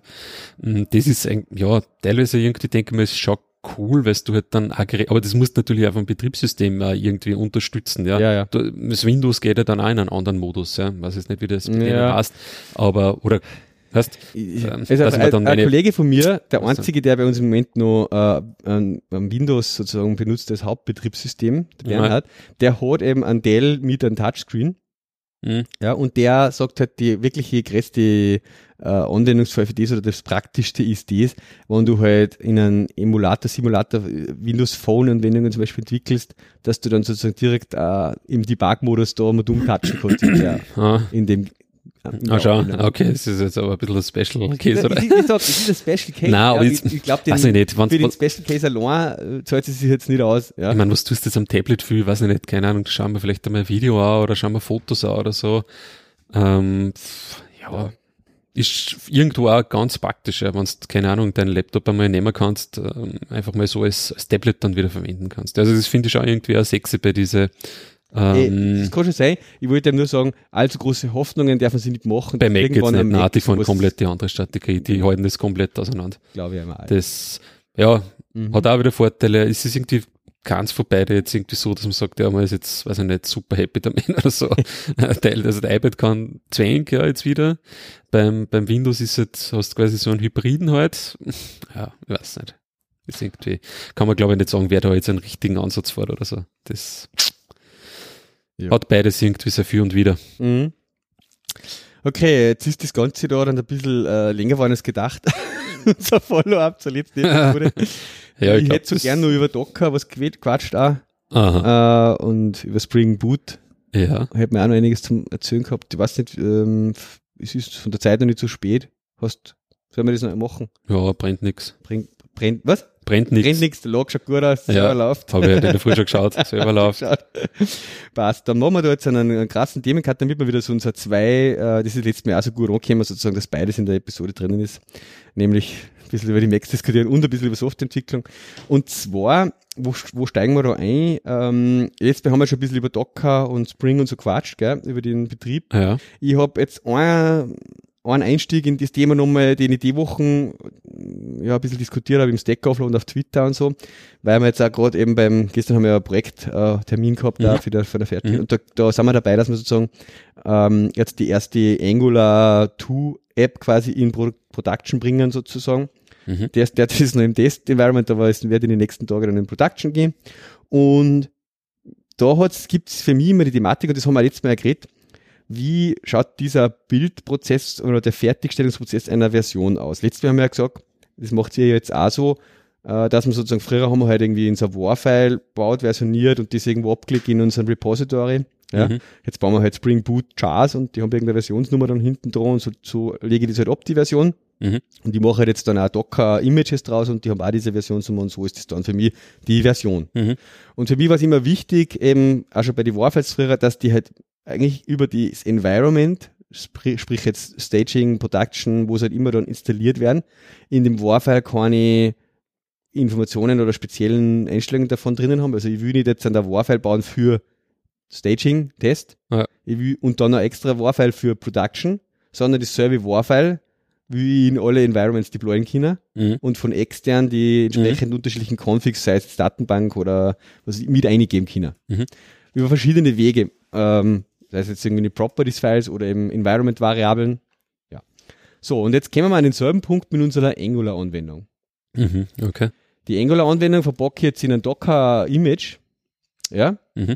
und will das in Test spielen und dann in Production. Und, und die gleiche Angular-Anwendung will ich natürlich lokal auch zum Entwickeln verwenden und Mhm. debuggen. Und die Angular-Anwendung hat eigentlich nur ein äh, Config-Property, sage ich mal, Aha. nämlich die, die API-Base-URL dieser REST Backend API, mit der sie Mhm. spricht, wo sie sich die Daten herholt Mhm. und hinschreibt. Mhm. Wenn ich lokal entwickelt, äh, habe ich mein Visual Studio Code offen, wo ich die Angular-App entwickelt und mein IntelliJ, wo meine Spring Boot-Anwendung läuft. Mhm. Die Spring Boot-Anwendung läuft localhost 80.8 klassischerweise und äh, die Angular-App läuft halt mit Node, hat Module Replacement so ein paar 3000 Node-Server halt sozusagen. Mhm. Und dann Connect ist da fix einbrennt einfach fürs Entwickeln API URL localhost 80.8. Mhm. Und dann kann ich da entwickeln lokal. So. Und jetzt verpacke ich das Ding dann in ein Image, für der Docker-Image. Da ist einfach ein Nginx dann. Ja. Und das Geile irgendwie auf der einen Seite, was Angular ja da ist, wenn du das dann, diesen Bild machst mit äh, Webpack, nehmen wir da her halt, das ist jetzt eh der Standard im Angular 2, dann macht er dir eigentlich statische Files.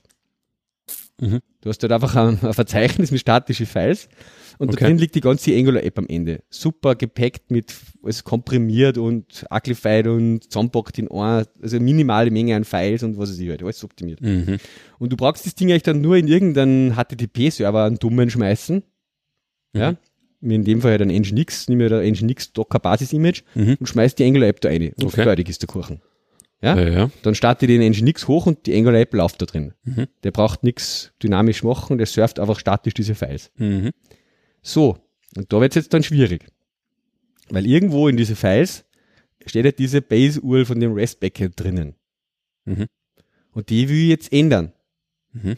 Für Production anders als wie für Test-Environment Staging. Mhm. Und das ist nicht so einfach, wie ich mir das vorher gedacht hätte. Mhm. Ja, weil eigentlich mein Ansatz war der gewesen ursprünglich, ich lege halt, ich leg diese Base oder diese Config in einer Art Config eigenes Dateischen, File, wo das nur, wo nur das drinnen steht, ja, schon in Entwicklung und das Angular nimmt halt das File und baut halt das dann ein, wo es das braucht, über Mhm. Include-Mechanismus quasi, ja, ähm, und beim Server tausche ich halt das dann in meinem Docker, ähm, Container beim Hochfahren über Mount halt sozusagen einfach aus, Mhm. ja Okay. dass ich einfach dann das File halt mit der URL halt einmount an die Stelle, wo das File liegt halt. Aber das geht nicht so einfach, weil das Webpack sozusagen alles, die ganzen alle Files zusammenpackt und in ein großes File mercht miteinander und das dann irgendwelche komischen Mhm. Map-IDs und Nummern kriegt, wo dann irgendwie das baut ganz eigene Strukturen intern auf, wo das alles so zusammen mercht. Und ich habe keine Möglichkeit gefunden, in dem Webpack sozusagen ein so ein File nur zu exkluden und das so zu lassen, wie es ist und das dann, äh, ja, weil du müsstest das File dann eigentlich ja im Browser inkludieren. Also du müsstest wirklich über einen eigenen Load-Vorgang das eine File halt laden, weil am Server passiert ja nichts, das ist statisch. Mhm. Weißt du, ich mein? Okay. Und das haben wir nicht geschafft, den Weg. Ja? Mhm. Alle Ansätze, und das finde ich ein bisschen Diskussions, würde gerne ein bisschen Feedback hören von so Angular-Entwicklern, die Mhm. da vielleicht in unserer Hörerschaft sind. Aber alle Ansätze, die Angular da hat, ist quasi, sie haben auch so wie bei Grails so Environments, eben schon, wo du ziemlich fix so einfach aus Out of the Box nehmen kannst, so Mhm. Test, Production, Development. Und du entscheidest dir eigentlich beim Bild, zur Bildzeit quasi, für welche Environment du bildest. Du sagst immer, ich bilde jetzt dann für Brot, ich bild für Development, ich bild für äh, Test. Ja. Und dann kannst du da sehr wohl verschiedene Files inkludieren mit verschiedenen Settings und so, ja. Aber das ist rein zur Compile slash Build-Time. Mhm. Und nicht, wenn der Bild fertig ist. Mhm. Ja. Und ich will aber das, wenn der Bild fertig ist, zur Runtime ändern. Mhm. Und für, für das keine gescheite Möglichkeit gefunden. Mhm. Die Möglichkeit, die wir jetzt machen, die, ähm, die im Moment für uns das Problem einmal solvt, aber irgendwie für mich nicht der, wo ich mir denke, das kann nicht der einzige Weg sein, so quasi, Ja. ja, ist der, dass ich halt jetzt ein, ähm, einfach ein kleines Bash-Skript gebaut habe, Mhm. ja, das ich halt, das den Nginx startet und vorher mit einem Set Command Line Tool, was der, ja, mit Regular Expression quasi Mhm. in einem File genau diese URL halt sucht, Mhm. ja, und die austauscht gegen eine andere URL, Mhm. Okay. die über Environment Variable mit eingeben kann. Mhm. Ja? So, das ist jetzt die, ich werde vielleicht einen kleinen, äh, ich werde auf jeden Fall den Stack Overflow ähm, Post, den ich dazu geschrieben habe, einmal verlinken und ich werde in dem Stack Overflow auch diese, meine aktuelle Solution einschreiben. Ja, das habe ich jetzt noch nicht gemacht. Ähm, aber mh, ganz, wie gesagt, sicher bin ich mir noch nicht, ob das der Weisheit letzter Schluss ist. Ja. Mhm. Okay. Äh, hab dann eher auf Twitter eigentlich ein paar Feedbacks gekriegt, auch jemand vom, Angular, vom Webpack-Team war da ein bisschen involviert auch und anderer, die haben einfach eigentlich alle, wenn es zu liest, dann aus die, aus die Kommentare in diesem Ding drinnen so Richtung, ja, äh, alle nur in, in zur Bildtime halt äh, geredet. Okay. Ja, also mal schauen, das ist weiterentwickelt, die werde ich am Laufenden halten. ja, passt. ich kann da nicht viel dazu sagen. Ja, ist, ist ja okay, aber ich Ja. das einfach mal da ein- einstreuen, ja, Okay, okay. Weil es zu dem Docker-Thema passt. Ja. Und jetzt an, äh, interessiert mich bei Spring Boot, ähm, mit welcher Version ist aktuell eine Spring Boot-Anwendung gemacht habt? Weil ihr seid ja relativ vor genau, kurzem erst 1, gestartet. 3, irgendwas ist das aber trotzdem immer Ah, noch. trotzdem immer noch, okay. Genau. Ich Weil aktuell ist ja zweite- 1.14. Mhm. Genau. Nein, ich habe eigentlich alle, ich habe ein andere, anderes Projekt auch noch, da haben wir jetzt aber 1.3.3 oder irgendwie so. Mhm. Also Bei mir keins ist ist auf 1.4. Bei mir Aber du hast ja upgraded. Naja, jetzt versucht. und das war für mich schon so ein bisschen ein kurzer Aha-Effekt. Nämlich, ich habe versucht von meiner bestehenden Anwendung jetzt so quasi in Entwicklung zwischen Version 1 und 2 des Kundenprojekts einmal zu sagen, passt, äh, für die Version 2 wechseln wir auf Spring OS 4, äh, Spring Boot OS 4. Mhm.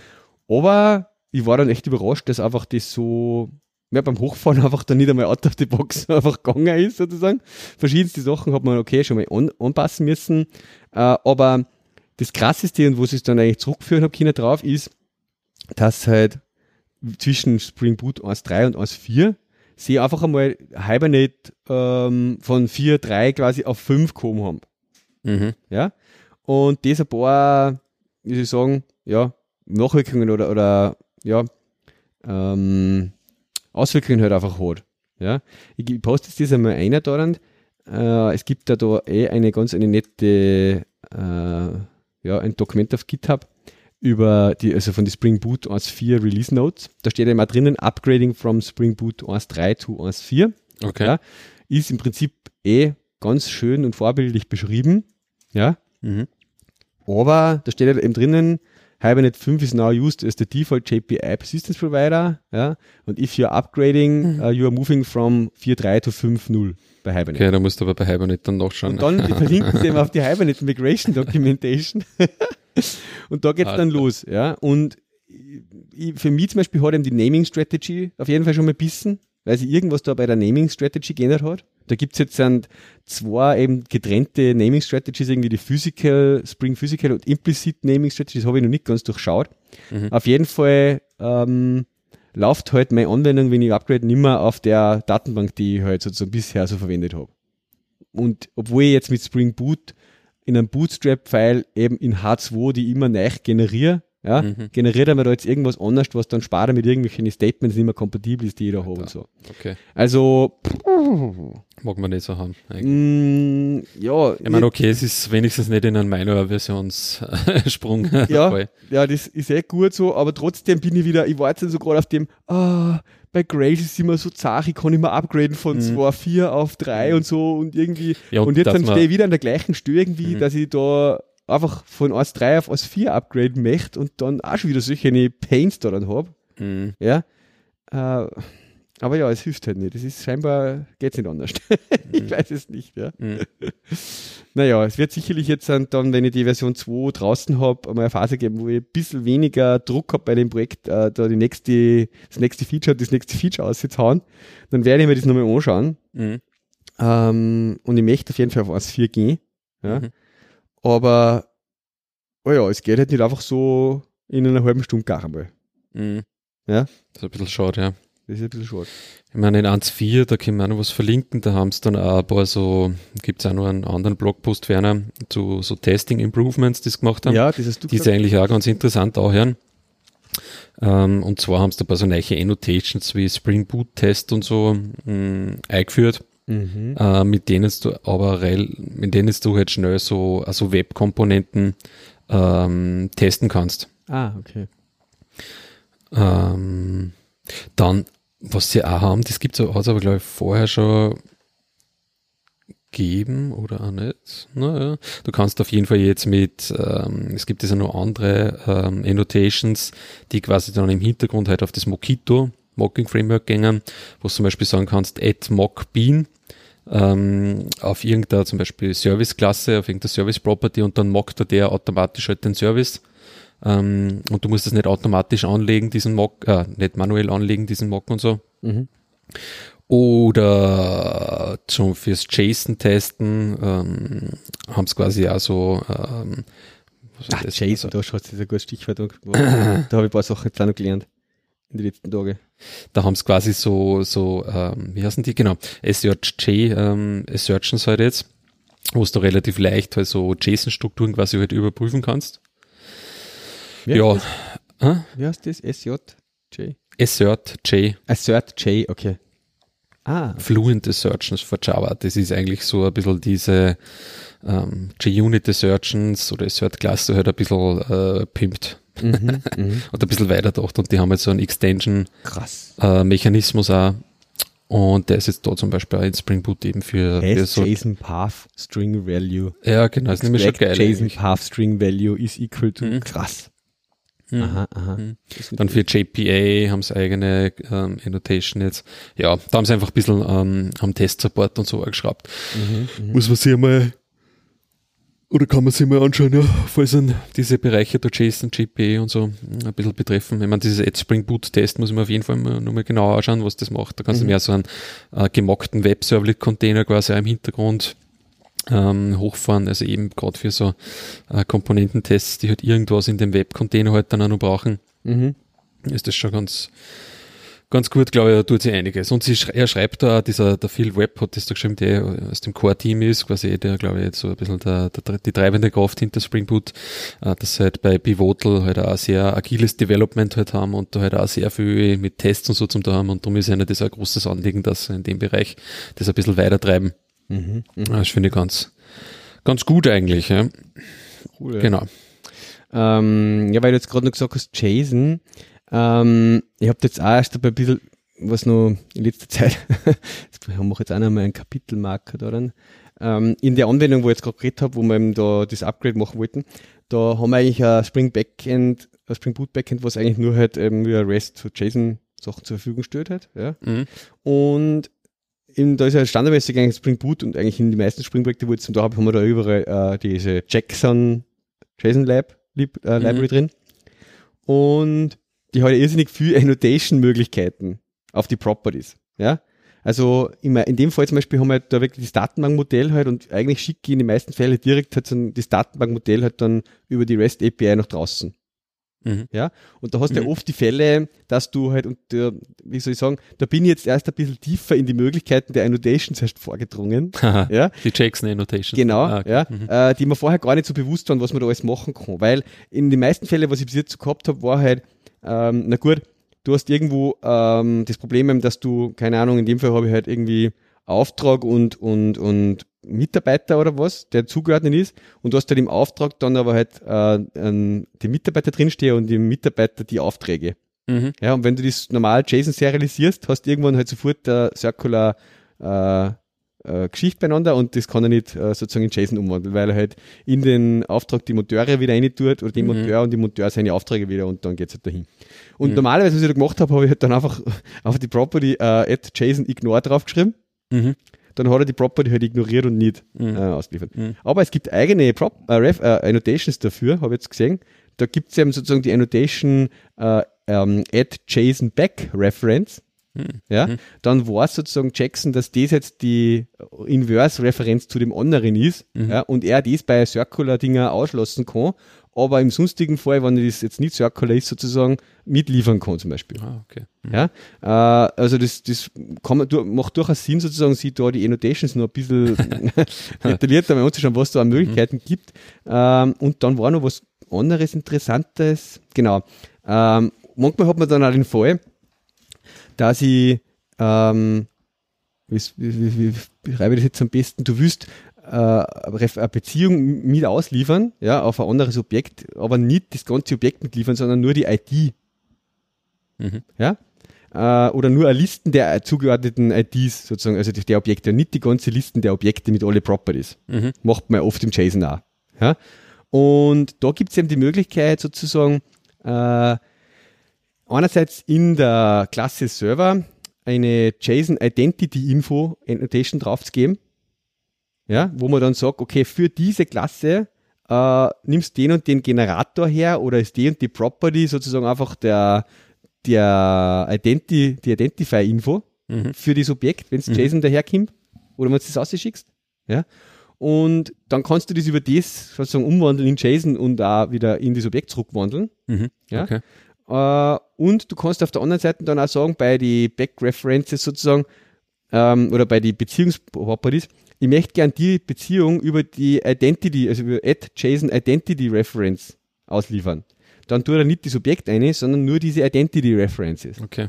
Ja. Mhm. Äh, was auch eben dann brauchst du überhaupt keinen Code schreiben kann, der halt irgendwie dir manuelles JSON baut, sondern es macht immer nur alles out of the box, dieser JSON Object Mapper halt mhm. von Jackson. Uh, aber du annotierst halt das so, dass halt der das ein bisschen anders ausliefert, als du es gerne haben willst. Ja. Finde ich eigentlich echt cool, was man da machen kann. Mhm. Ja, weil diese mhm. Fälle, was ich da so habe, diese paar Spezialdinger, die gehen eigentlich alles über so Annotations jetzt ab. Mhm. mhm. mhm. Ja, ich habe das einmal, diese Jackson Annotations, ich glaube in einem Android-Projekt oder irgendwo, habe ich da mal ein wenig genauer mal angeschaut. Ja. Mhm. Jetzt suche ich mal außer irgendwo äh, Vielleicht gibt es da passende Docker ganz gut dazu. Was da in diese, in diese Grails-Anwendungen da dann sehr teilweise das, das JSON, das generierte schon ein bisschen modifizieren, dass zum Beispiel die Version und, und Metaclass Property und so Geschichten auch nicht drinnen stehen. Ja, genau, ja. Da geht es ja teilweise automatisch. Aber klar, in so einem Java-Projekt dann. Genau, ich hau den Link rein. Ich glaube, das war auch der, der mir da. Mhm. Also du hast jetzt auch schon ein Post zu die Jackson. Ja, das sind nur da so eine Übersicht über die Annotations. Mhm. Ja, cool. Mhm. Kleiner Tipp noch am Ende unserer heutigen Episode zum Jackson. Ja, ähm, boah.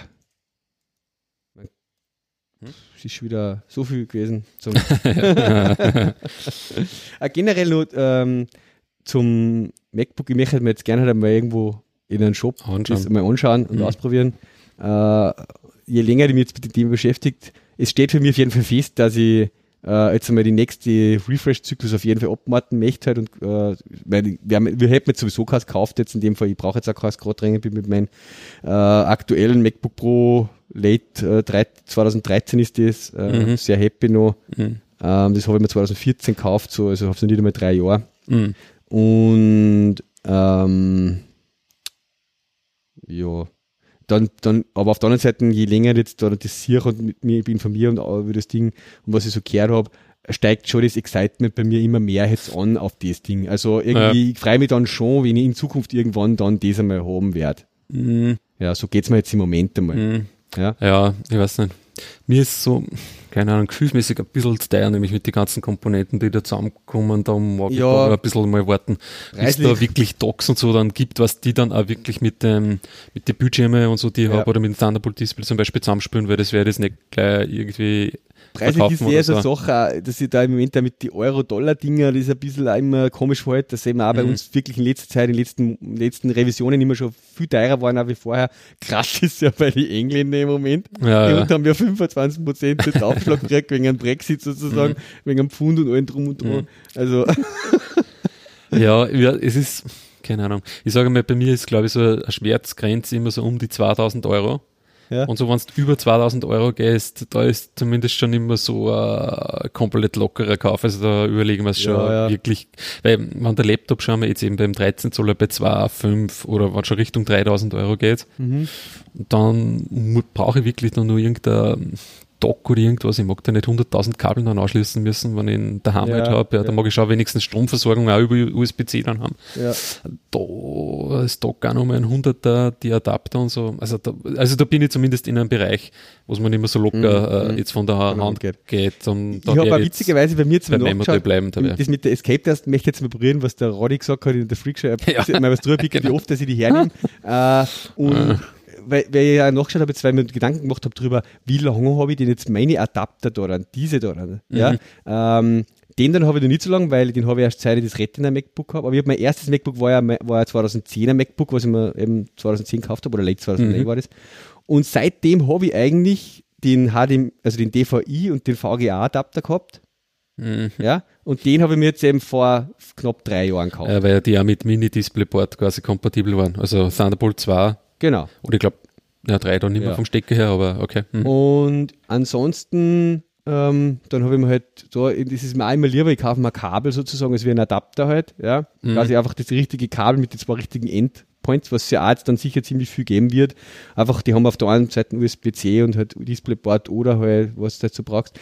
Und irgendwie, ja, okay, nach sechs Jahren kann jetzt einmal sagen, okay, ich schmeiß den DVI-Adapter, VGA-Adapter brauche ich sowieso fast nie, einmal auf Zeiten. Den einzigen, was ich eben dann wirklich noch, äh, wo es halt die Frage steht, ist, wie man mit die USB-A-Sticker und so halt umgeht, dass man die alle ansticken kann, was man so hat. Oder was man so, nicht was man mhm. so hat, sondern die, was dann halt so unterkommen. Ja. An MagSafe, genau, das haben wir auch noch nicht so geredet, am MagSafe gibt es andere Möglichkeiten. Gibt es andere Möglichkeiten mhm. natürlich auch. Es ist halt ein bisschen schräg, dass das äh, einfach weggelassen haben, aber es ist einfach der USB-C halt so, den geht nicht anders, ja. Da hat er irgendwer mal gesagt in einem Podcast, das war wahrscheinlich gar nicht so gut gewesen, wenn du jetzt quasi wirklich den, jetzt zum Beispiel USB 3.1 oder Thunderbolt 3 drüber jagst und nur mehr durch einen Magneten durchjagst, quasi das Signal. Ah, okay. So hochfrequente. Wenn du jetzt wirklich 40 Gigabit ja, äh, ja. drüber jagst und dann geht das auch nur mehr durch einen Magneten ja. durch. Was, und vor allem, was meinst du auch gerade auf, weil du das sagst, ja. ist ja wahrscheinlich auch scheiße, wenn ich während der Ding das einfach ausstöpselt, versehentlich.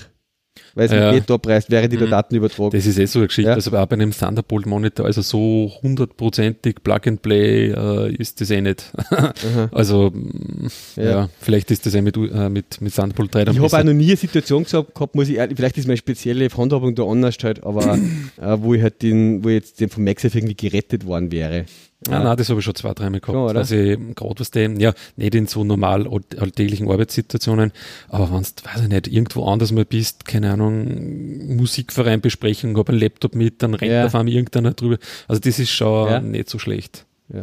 Also da ist, ja, das, aber wie gesagt, ich meine, wenn es nur um die Stromversorgung geht, es gibt so USB-C auf USB-C quasi. Mhm ähm, die halt so einen magnetischen genau, ja. Zusammenhalt haben. Ja. Da hättest du das gleiche, aber du brauchst halt dann bereits einen vollen USB-C nur für Strom. Ja, ja. Mhm. Aber ist vielleicht eh verkaufbar. Wenn man unterwegs ist, hast du sowieso dein, dein Netzgerät mit zum Laden und und ja. Da muss man jetzt dann sogar eins weniger mitnehmen, dass man sozusagen App oder iPhone laden kann sozusagen. Ja, genau, das ist ja dann eigentlich relativ cool auch mit dem Power Delivery, weil dann sowieso wurscht ist, die handeln sich das ja sowieso aus genau, und so. Genau, Ja. Ja. Na passt. Also, wenn es euch wieder gefallen hat, ähm, dann bitte wieder weiter kommentieren. Das hat mir sehr gut gefallen in der letzten Woche auf Donatech Radio, äh, auf ddr.fm einmal da äh, einige Kommentare zu kriegen zur äh, Episode. Und generell finde ich, ja, tut sich im Moment eigentlich in der Community haben wir da schon äh, ganz einen coolen Diskurs. Ja, ähm, dann wünsche ich noch einen schönen letzten Arbeitstag in dieser Woche. Genau. Und bis zum nächsten Mal. Bis dann. Ciao. Ciao.